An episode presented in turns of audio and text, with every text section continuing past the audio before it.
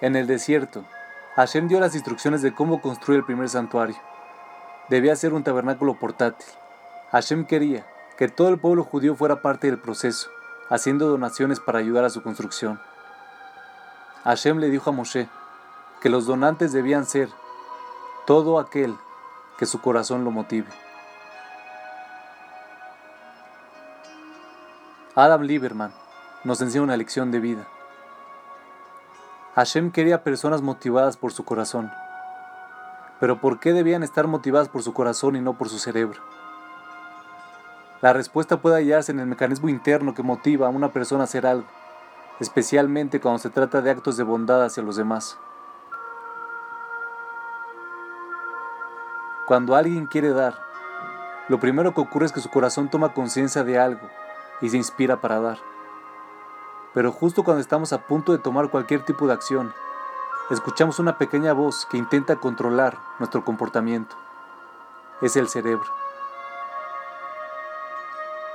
Mientras que el corazón es emocional y solo quiere dar, nuestro cerebro por otra parte opera estrictamente en base a la lógica.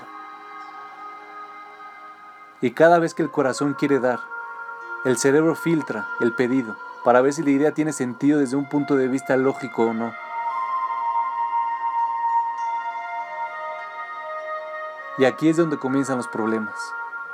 El cerebro, que tiene acceso a millones de piezas de información de tus experiencias pasadas de vida, analizará el acto de bondad sugerido y decidirá si coincide con tus intereses desde un punto de vista lógico. El cerebro no tiene corazón, solo lógica.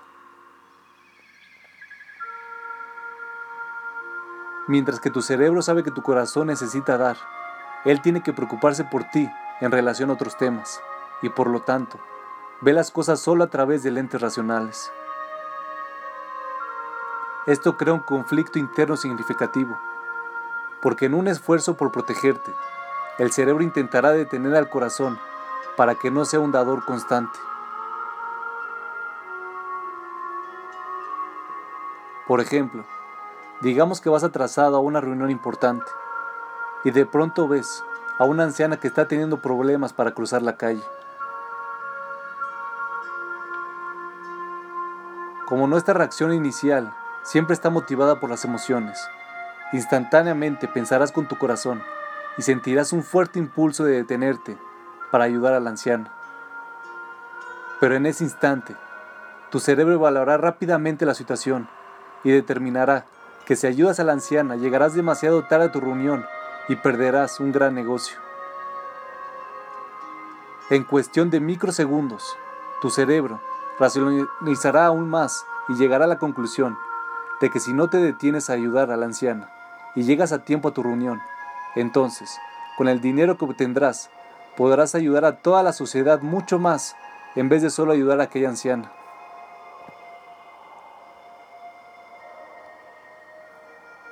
En este punto, tu corazón contraataca diciendo que esta anciana realmente necesita tu ayuda.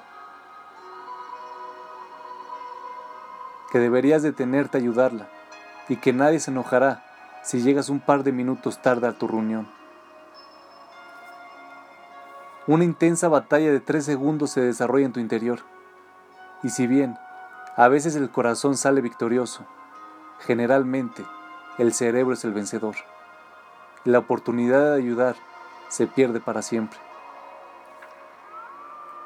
Y a medida que continúas camino a tu reunión, tu cerebro, en un esfuerzo por anular los sentimientos de culpa, continuará elaborando más y más razones lógicas para justificar tu decisión.